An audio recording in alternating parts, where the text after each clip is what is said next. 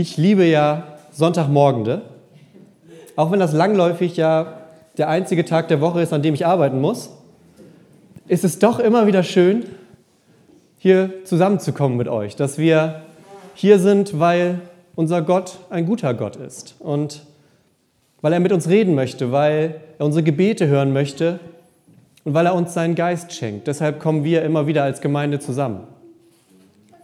Und Gott ist besonders, er kennt unsere Bedürfnisse und unsere Fragen. Er weiß, was in unserem Herzen vorgeht. Er ist wie so ein Uhrmacher, der in das Innerste seiner Schöpfung hineinschauen kann und genau weiß, was darin vorgeht. Er kennt jeden Mechanismus, jedes Zahnrad, jedes Gefühl. Und weil Gott so ist, gibt er uns in seiner Gnade oft einen Einblick in eine für uns noch unbekannte Welt, in etwas, das wir eigentlich mit dem normalen Verstand gar nicht verstehen können. Und er öffnet uns dann für eine neue Realität. Manchmal sind es kleine Dinge, manchmal sind es die großen Mysterien der Welt. Und es ist dann manchmal kaum vorstellbar, aber in seiner weisen Vorausschau für uns tut er das auch heute Morgen. Auch heute Morgen ist Gott bereit, uns Einblick zu geben in etwas, was man langläufig eigentlich gar nicht verstehen kann. Denn egal wie fest man im Glauben steht, es gibt immer Dinge, die versteht man noch nicht so ganz. Und deshalb geht es heute darum, worüber reden Frauen eigentlich miteinander, wenn sie sich alleine treffen? Oh, da habe ich mich drauf gefreut. Das war ganz schön viel Vorbau jetzt für einen so einen Witz. Ne? Aber da habe ich mich den ganzen Tag schon drauf gefreut. Vielleicht war das der letzte Witz für heute, vielleicht noch nicht. Wir werden sehen. Ich liebe einfach diese Serie, die wir gerade machen. Wir folgen Menschen in ihrem Ablauf, in ihrem Leben und sehen, wir sehen, was Gott mit ihnen macht. Wir sehen, wie Gott an ihnen handelt. Und dass, wenn das passiert, eine neue Realität anbricht, dass das Leben mit Gott nicht ohne Folgen bleiben kann. Wir beobachten das im Leben, in den Geschichten, wir beobachten es bei Menschen, bei uns selbst. Wir beobachten es auch bei uns in der Gemeinde. Und nachdem wir letzte Woche gehört haben, wie Maria die Ankündigung bekommen hat, dass sie ein Kind bekommen wird, ein sehr besonderes Kind unter sehr besonderen Umständen, geht unsere Geschichte heute weiter. Und Maria, wir haben es eben in der Lesung gehört, Maria macht sich auf den Weg zu einer Freundin, zu Elisabeth. Und ich glaube, es ging zu diesem Zeitpunkt so einiges in ihr vor. Sie ist auf einmal schwanger, aber unverheiratet. Sie, in der Bibel heißt es so schön, sie kannte noch von keinem Mann oder so ungefähr heißt es. Heute würde man das anders sagen, aber wir wissen, was damit gemeint ist. Dann ist ihr ein Engel erschienen. Der Engel hat ihr gesagt, das Kind, das du bekommen wirst, das ist kein normales Kind, sondern das ist der Retter der Welt. Das ist Gott, der selbst Mensch wird. Und mit diesen ganzen Gedanken, die so in ihrem Kopf sich wahrscheinlich immer wieder im Kreis drehen, macht sie sich auf den Weg zu Elisabeth. Sie geht zu Fuß, das ist ein weiterer Weg höchstwahrscheinlich gewesen und sie hatte viel Zeit zum Nachdenken. Und Elisabeth, habe ich eben schon gesagt, ist eine Freundin von ihr, eine Freunde. Und gute Freunde sind in solchen Situationen wichtig, gerade wenn Freunde solche Situationen auf die eine oder andere Art auch kennen, wenn man sich über ein gemeinsames Thema austauschen kann und man weiß, das, was ich jetzt alles gerade erzähle, damit kann mein Gegenüber auch was anfangen. Und ich glaube, das ist häufig kein Zufall. Ich glaube, Gott bringt in solchen Situationen die richtigen Menschen zusammen. Gott bringt die Menschen zusammen, die füreinander da sein können, die aufeinander hören können, weil sie ähnliches erlebt haben. Und die Ähnlichkeiten der beiden Frauen, die sind ja auf den ersten Blick sogar schon da. Beide Frauen sind schwanger. Wie das mit Elisabeth alles passiert ist, das hören wir nächste Woche, wenn es um Johannes den Täufer geht. Ähm, die eine Frau ist sehr jung, die andere Frau ist schon ziemlich alt. Und damit stehen beide Frauen zur damaligen Zeit am Rand der Gesellschaft. Denn Gerade wenn man jung, arm und schwanger ist oder wenn man alt, arm und sehr, sehr, sehr spät, also schwanger wird und lange kinderlos war, dann war man zur damaligen Zeit so ein bisschen Außenseiter, weil irgendwas stimmte ja offensichtlich nicht. Und Maria und Elisabeth passen genau in dieses Außenseiterbild. Sie passen genau da rein, dass sie am Rand der Gesellschaft stehen. Und sie waren einfach zur damaligen Zeit Personen, die man eigentlich für nichts Besonderes ausgesucht hätte. Wenn man sich jemanden sucht für irgendwas Besonderes, dann nimmt man nicht die Außenseiter ganz aus. Man nimmt nicht das arme junge Mädchen, das jetzt auch noch schwanger ist und nicht genau weiß, wo das Kind eigentlich herkommt. Und man nimmt auch nicht die alte arme Frau, die ewig kein Kind bekommen hat, mit der offensichtlich auch irgendwas nicht stimmt. Aber genau die beiden werden von Gott ausgewählt. Es ist für die Welt komplett unlogisch, aber Gott liebt es, sowas zu tun. Und das liebe ich auch an Gott. Gott nimmt Menschen mit ihren Fähigkeiten und mit dem, was sie mitbringen und macht da Großes draus. Der Mensch muss nicht erst bestimmte Dinge bei sich anhäufen, um dann zu Gott zu kommen, damit, damit Gott was daraus machen kann, sondern Gott nimmt den Menschen so, wie er ist, so wie er ihn vorfindet und fängt an zu wirken. Und das sehen wir heute. Als die beiden sich treffen, heißt es dann im Text, und es begab sich, als Elisabeth den Gruß Marias hörte, da hüpfte das Kind in ihrem Leib. Und Elisabeth wurde vom Heiligen Geist erfüllt. Das Kind, um das es geht, mit dem Elisabeth schwanger ist, ist Johannes der Täufer. Maria, das haben wir letzte Woche gehört, ist durch den Heiligen Geist mit Jesus Christus schwanger. Die beiden treffen sich und der Heilige Geist ist präsent und aktiv. Und ich stelle mir das so vor, dass die beiden aufeinander zukommen, sie freuen sich und Elisabeth merkt, wie Johannes anfängt zu hüpfen, wie eine Reaktion da ist. Und die Bibel sagt, das ist der Heilige Geist, der da schon am Werk ist. Und Elisabeth beginnt dann prophetisch zu reden. Sie wird vom Heiligen Geist erfüllt und redet prophetisch. Und unser Bild von Propheten ist, glaube ich, nicht ganz klar immer.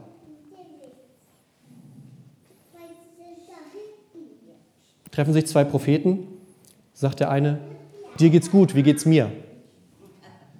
Ja, der braucht ein bisschen länger, aber der kommt noch nachher. Propheten sind langläufig Leute, die die Zukunft voraussagen, sagt man häufig. In der Bibel ist ein Prophet jemand, der von Gott auserwählt wird, jemand, durch den Gott zu Menschen redet. Gott benutzt einen Menschen mit seiner Stimme, mit seinen Gedanken, mit den Beziehungen, die er hat, um zu anderen Menschen in dieser Region, in diesem Ort, in dieser Stadt zu reden. Das kommt im Alten Testament andauernd vor, es passiert andauernd im Neuen Testament und es passiert auch noch heute. Und so ein Prophet, der kündigt, das stimmt tatsächlich, er kündigt manchmal die Zukunft an. Ungefähr 25 Prozent unserer Bibel war prophetisch, als es aufgeschrieben wurde. Also es wurde zu Zeitpunkten aufgeschrieben, wo die Dinge, über die gesprochen wurde, noch nicht passiert waren. Die sind dann erst später eingetreten. Es sind immer noch Dinge drin, die noch nicht passiert sind. Da warten wir noch drauf. Aber so, ein, so eine Prophetie, die muss nicht immer zukünftig sein. Es kann auch ein Wort der Wahrheit sein oder ein Wort der Einsicht, der Ermahnung oder auch der Ermutigung. All das kann Gottes Wort zur richtigen Zeit durch den richtigen Menschen an einen anderen Menschen gebracht sein. Und das kann als prophetisch verstanden werden, wenn das richtige Wort von Gott, wenn man, ja, wenn Gott einem Menschen, einen anderen Menschen aufs Herz legt und wenn Gott sagt, ich habe vielleicht ein Bild für dich oder eine Idee für dich, vielleicht, und man, man merkt, irgendwie habe ich das Gefühl, ich müsste es ihm oder ihr mitteilen. Genau das habe ich gerade das Gefühl, das will er oder sie gerade hören. Das würde ihm helfen, das würde ermutigen, das würde aufbauen. Auch das kann Prophetie sein. Woran erkenne ich denn aber heute, was Prophetie ist und was nicht? In der Bibel gibt es so, einen ganz einfachen, so eine ganz einfache Regel dafür im Endeffekt. Prophetie kann nicht das sein, was gegen Gottes Wort steht. Also ein Prophet kann immer nur sozusagen zurückführen zu dem, was hier eh schon drin steht. Ein Prophet kann immer nur wieder daran erinnern, was Gott uns schon gesagt hat, was Gott uns schon geschenkt hat. Das ist in der Bibel das Kriterium für wahre Prophetie. Der Prophet ist immer einer, der erinnert, einer, der sagt, Gott liebt euch, Gott hat euch schon so viel mitgeteilt, Gott ist schon mit euch auf dem Weg, erinnert euch daran zurück. Und genau das ist es, was auch hier in unserer Geschichte gleich passiert. Denn so ein persönliches Wort, das Gott an einen Menschen richtet, das hören wir hier durch Elisabeth an Maria. Denn in diesem Moment, wenn die Bibel sagt, und Elisabeth wurde vom Heiligen Geist erfüllt. Dann kommt der Heilige Geist in diese Frau, nimmt ihre tiefsten Wünsche und Gedanken und füllt sie mit Leben. Und Elisabeth beginnt zu reden und sie sagt, oder sie ruft laut, heißt es, Gepriesen bist du unter den Frauen und gepriesen ist die Frucht deines Leibes. Kurz darauf sagt Elisabeth zu Maria, dass sie die Mutter des Herrn ist. Und damit ist sie die erste Person in der Bibel, die Jesus Christus Herr nennt. Das ist die erste Stelle, an der Jesus Christus von einem anderen Menschen Herr genannt wird. Und obwohl er nicht mal auf der Welt ist, spürt Elisabeth schon die Nähe Jesu. Sie betritt seine Gegenwart, ist ihm nahe. Und dieses ungeborene Baby, sagt sie, ist der Herr. Und sie betet ihn an, obwohl er noch nicht mal geboren ist. Er ist noch nicht auf dem Wasser gelaufen. Danach wäre es vielleicht leicht, ihn anzubeten. Er hat noch keine Wunder getan, noch keine Heilung, es gibt noch kein Kreuz, es gibt noch keine Auferstehung. Man könnte sagen, okay, nach Kreuz und Auferstehung, wer es dann noch nicht gemerkt hat, der ist sehr, sehr langsam mit dieser ganzen Herrgeschichte. Aber Elisabeth steht einer schwangeren Frau gegenüber und sagt, das Kind in dir, das ist der Herr. In Jesu Nähe zu sein, ist alles, was für sie nötig war, um seine Größe, seine Liebe, seine Gnade zu erkennen.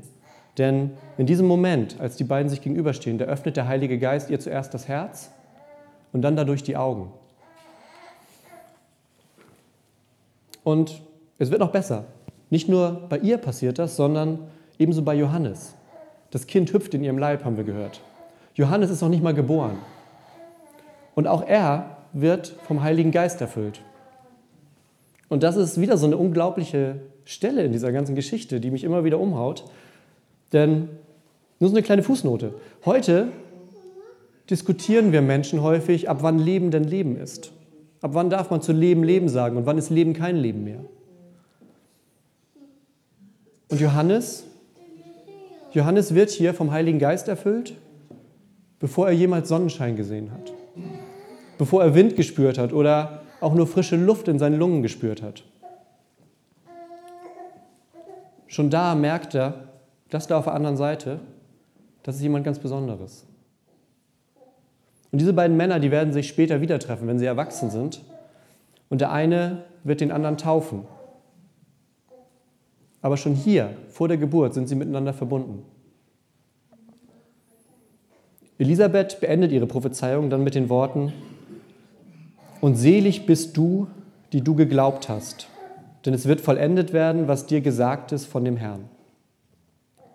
Und diese ganze Szene insgesamt ist ein wunder, wunderschönes Beispiel für glaubensgestärkten Lobpreis, für die Tatsache, dass Gott spricht und segnet und wir daraufhin glauben und ihn loben und ihn preisen. Dafür, dass Gott etwas initiiert, dass Gott etwas anfängt und wir darauf antworten können. Dass Gott sich offenbart und wir diese Offenbarung sehen können und sie in unser Herz aufnehmen können. Denn Gott spricht heute. Er spricht durch den Heiligen Geist, er spricht in der Heiligen Schrift, die durch Menschen wie Lukas aufgeschrieben wurden. Und wir hören von Gott und wir haben die Möglichkeit zu antworten, ihm zu vertrauen, ihn zu lieben und ihm zu folgen. Und dazu, das gehört zum Glaubensprozess dazu, dazu segnet er jeden Christen und jede Christin mit dem Heiligen Geist. Der Heilige Geist ist ein Geschenk Gottes an uns. Das, was wir hier gehört haben in der Geschichte, das kann bei jedem von uns genauso passieren. Da stellt sich natürlich die Frage, aber wie verstehen wir den Heiligen Geist? Wie verstehen wir diesen dritten Teil der Trinität, der nicht immer so ganz greifbar ist für uns? Wie Jesus und wie der Vater ist auch der Heilige Geist Gott. Aber er ist noch mehr. Er ist unser Kontakt zu Gott. Er ist das, was wir im Hier und Jetzt von Gott spüren. Jesus hat einmal gesagt zu seinen Jüngern, ich muss jetzt gehen, aber ich schicke euch jemanden, damit ihr diesen Kontakt zu Gott nicht verliert. Ich schicke euch jemanden, damit wir weiter eine Beziehung haben. Und so gesehen ist der Heilige Geist diese Beziehung. Der Heilige Geist ist, ja, ist sowas wie dein größter Fan eigentlich, denn er ist auf deiner Seite, er ist dein Tröster und dein Ermunterer und der, der immer wieder dafür sorgt, dass wir uns weiter nach Gott ausstrecken und die Beziehung zwischen Gott und uns immer tiefer werden kann. Das ist der Heilige Geist. Das, was jetzt aktiv ist. Und wenn wir die Bibel so durchschauen, dann kommt er relativ schnell drin vor, direkt im zweiten Vers. Da heißt es, und der Geist Gottes schwebte über dem Wasser. Und das ist ein wunderschönes Bild, denn der Heilige Geist ist in seiner Eigenschaft etwas Ordnendes. Der Heilige Geist schwebt über dem Chaos und ist damit auch gegen das Chaos. Gegen das Chaos in der Schöpfung und gegen das Chaos in dem eigenen Leben. Und ich glaube, man kann sehr leicht sehen, dass im Leben von Maria gerade relativ viel Chaos herrscht. Ich kann mir vorstellen, auf dem Weg zu Elisabeth ist sie ziemlich unsicher für dieser ganzen Geschichte vielleicht noch. Sie ist schwanger, jung, arm, hat diese komische Geschichte, die wahrscheinlich bisher noch niemand so richtig geglaubt hat, wenn sie sie erzählt hat. Und in dem Moment wäre es, glaube ich, sehr, sehr, sehr einfach, den Kopf hängen zu lassen. Das tut sie aber nicht. Denn anstatt den Kopf hängen zu lassen, hebt sie den Kopf nach oben. Ihr Leben mag gerade unsicher sein. Ihr Gott ist es aber nicht. Ihr Leben mag gerade im Chaos liegen. Ihr Gott aber nicht. Und ihre Gedanken und der Heilige Geist treffen sich und sie beginnt zu singen. Und ich stelle mir das so vor, wenn ich das lese, dass so eine wunderschöne Stimme singt dann. Und sie singt, meine Seele erhebt den Herrn. Oder mit anderen Worten, meine Seele sehnt sich danach zu zeigen, wie Gott ist.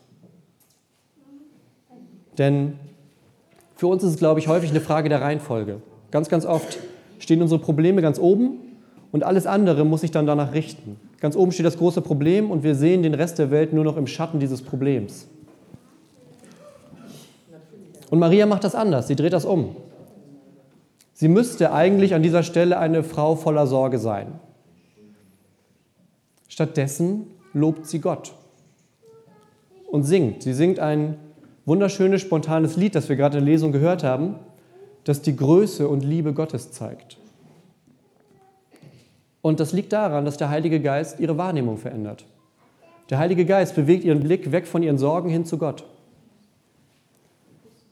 Denn aus den Worten, die sie singt, spricht die Sicherheit des Heiligen Geistes. Es spricht die Sicherheit, die Gott ihr durch den Geist gibt. Und ihre Seele empfängt in diesem Moment Ruhe aus Gottes Frieden. Und ich glaube, das ist eine der größten Geschenke, die Gott uns noch machen kann in unserem alltäglichen Leben, dass wir Ruhe empfangen können, dass wir seinen Frieden empfangen können für das, was wir im Leben erleben, für, das, für all die Dinge, denen wir begegnen. Und bei Maria sehen wir, dass sie dann versteht, wer Gott ist und aus dieser Kraft lebt sie. Und das Schöne ist, das Lied, das sie dann singt, das ist von ganz viel biblischer Sprache, von Zitaten und biblischen Gedanken durchzogen. Und ich habe es durchgezählt. Insgesamt sind es, wenn ich mich nicht verzählt habe, ungefähr 17 Attribute, die sie Gott zuschreibt. Die werde ich jetzt aber nicht alle aufzählen, denn das dauert dann deutlich länger, als es eh schon dauert. Aber wir werden uns ein, zwei Beispiele angucken, um zu sehen, was ist es denn, was Maria an dieser Stelle so bewegt? Was ist es denn, was ihren Blick auf die Realität so sehr ändert? Und sie singt und sie fängt an und sagt, Gott ist mein Heiland. Oder mit anderen Worten, Gott ist mein Retter. Es gibt verschiedene christliche Traditionen. Eine ziemlich große, die sagt, dass Maria eigentlich sündlos war. Ich glaube, mein, mein, auf meinem Handy erinnert mich mein Kalender auch immer an alle möglichen Feiertage. Und ich glaube, letzte Woche war der Gedenktag in der katholischen Kirche zur unbefleckten Empfängnis. Also der Gedenktag daran, dass selbst Maria ohne Sünde geboren wurde. Wurde sie aber nicht. Sie sagt selbst, dass sie einen Retter braucht. Den bräuchte sie ja gar nicht, wenn bei ihr alles in Ordnung wäre. Sie sagt selbst, ich lobe Gott, der mich rettet. Ich lobe den Retter, der gerade in mir wächst. Und das gilt für uns in unserem Chaos genauso. Auch wir sind da auf einen Retter angewiesen. Sie fährt fort und sagt, Gott hat die Niedrigkeit seiner Magd gesehen. Und das heißt, Gott ist persönlich. Und ich, es ist von großer Wichtigkeit, wie wir Gott verstehen. Viele religiöse Traditionen lehren, dass Gott unpersönlich ist, dass er eine unpersönliche Kraft ist, die irgendwo rumschwebt, die aber keinen richtigen Bezug zu uns hat. Denn das Problem bei so einer unpersönlichen Kraft ist, dass diese Kraft sich dir nicht zuwenden kann. Das macht sie gar nicht, weil sie unpersönlich ist. Sie ist irgendwo da, aber sie ist nicht bei dir. Unser Gott jedoch ist eine Person. Er ist lebendig, er denkt, fühlt, wird zornig, liebt. Und es gibt unglaublich viele Menschen auf dieser Welt und jeden einzelnen von ihnen kennt Gott mit Namen. Jeden einzelnen kennt Gott mit dem Herzen. Er ist wie ein Vater, der die Details im Leben seiner Kinder kennt. Und auch wenn niemand Maria sieht, niemand guckt diese Frau an, niemand nimmt sie so richtig für voll in diesen Tagen, niemand interessiert sich für sie, dann guckt Maria nach oben und freut sich und sagt, Gott kennt mich, Gott liebt mich, Gott hat einen Blick für meine Bedürfnisse. Und wenn du glaubst, dass Gott dich auch so kennt, dass Gott dich auch so liebt, dann lebst du anders. Dann schläfst du anders. Dann gehst du anders auf Menschen zu. Dann ist dein Leben erfüllt. Maria singt, von nun an werden mich selig preisen, alle Kindeskinder. Und wir haben schon mehrfach erwähnt, ihr Leben ist gerade wirklich nicht einfach aber sie versucht trotzdem das große Bild zu sehen. Sie guckt ein wenig in die Zukunft und sagt, die Kindeskinder werden mich preisen. Und sie hängt dabei nicht an ihrem Ruf und sie hängt nicht daran, was andere über sie denken, sondern in diesem Moment gibt Gott ihr Würde. Gott gibt ihr die Würde, die andere ihr nicht geben wollen. Und Menschen können uns wehtun. Menschen können uns erniedrigen, Menschen können uns betrügen. Aber unser Gott, der gibt uns die Würde, nach seinem Abbild geschaffen zu sein. Und das ist viel mehr, als was man uns jemals wegnehmen könnte. Denn Gott nennt uns Söhne und Töchter. Sie sagt, Gott ist mächtig, mit einem starken Arm herrscht er. Und er tut nicht immer, was wir wollen. Die Erfahrung machen wir. Aber Gott kann tun, was immer er will.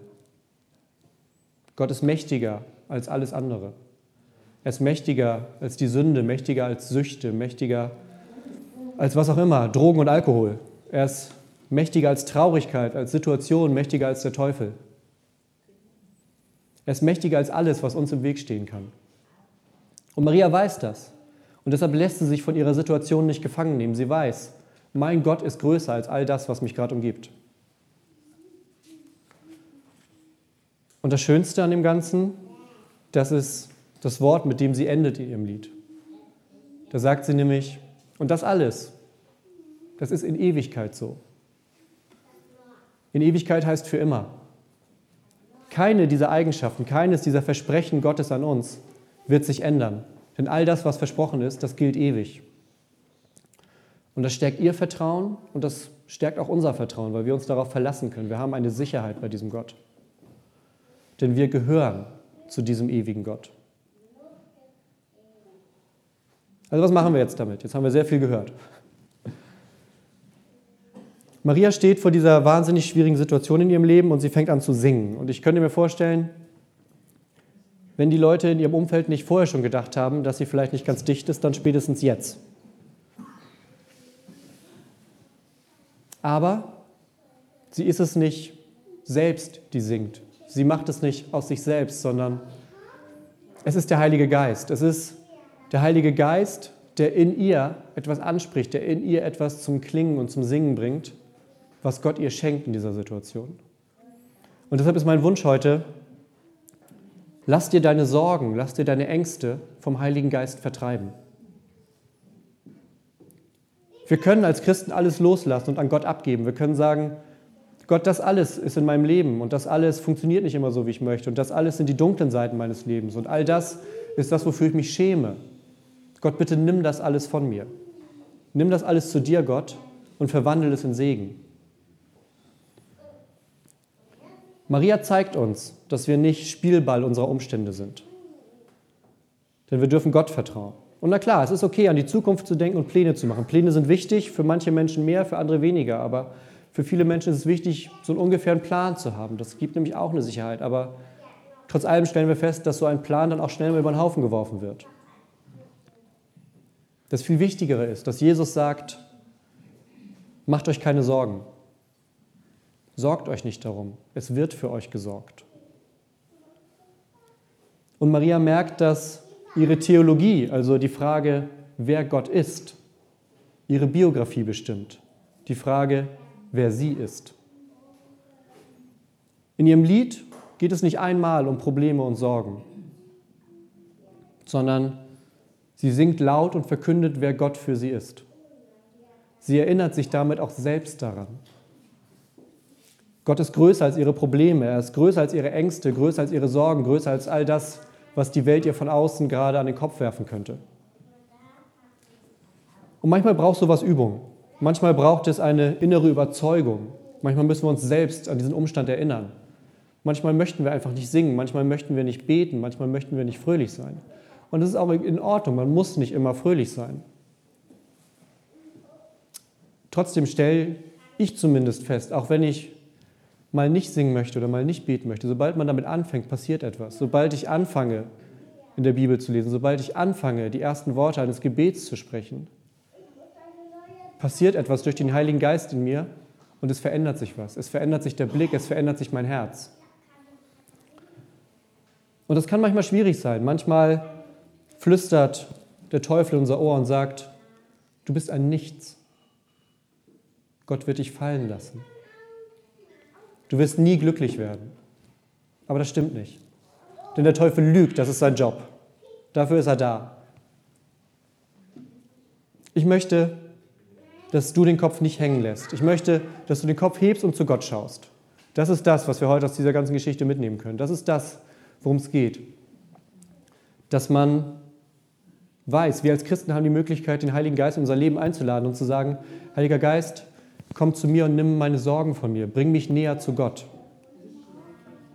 Und deshalb hören wir mit der Frage auf, worum drehen sich deine Sorgen gerade? Was ist es, das dich bedrückt und beschäftigt?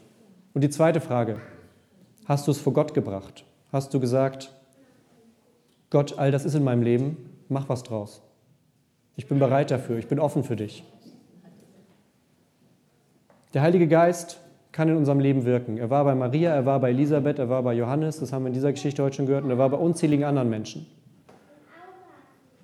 Und wenn wir uns auf diesen neuen Blickwinkel einlassen, dann können wir Ausschau halten und werden wir Erlebnisse haben. Wir werden sehen, wie Gott in unserem Leben wirkt. Wir werden die Welt mit neuen Augen sehen und wir werden bemerken, dass Gott nicht irgendwo fern im Himmel auf einer Wolke sitzt, sondern dass Gott durch den Heiligen Geist mitten in uns ist.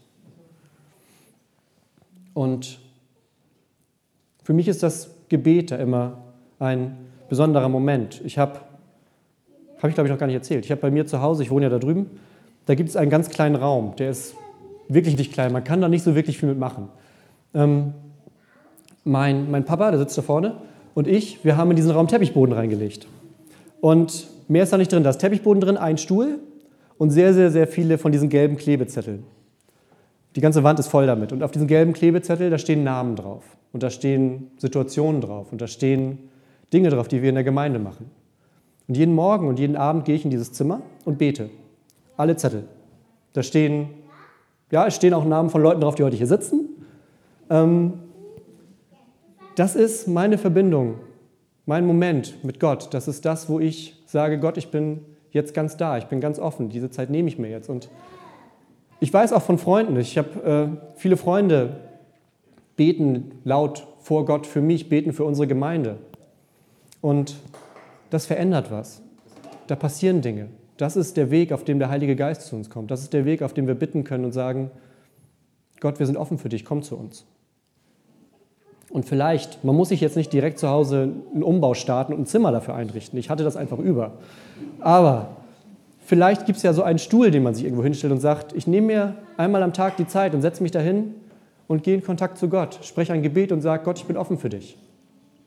Sagt, Gott, ich bringe mein ganzes Leben mit, so wie ich es bisher gelebt habe. Und ich bin gespannt, was du daraus machst. Gott, von diesem Punkt an gehe ich mein Leben nicht alleine, sondern gehe mein Leben mit dir zusammen. Und wenn wir das tun, dann hilft uns das zu sagen, was wir eben schon im Text gehört haben. Dann hilft uns das zu sagen, Gott hat Gutes an mir getan. Denn das passiert, wenn wir uns auf ihn einlassen. Amen.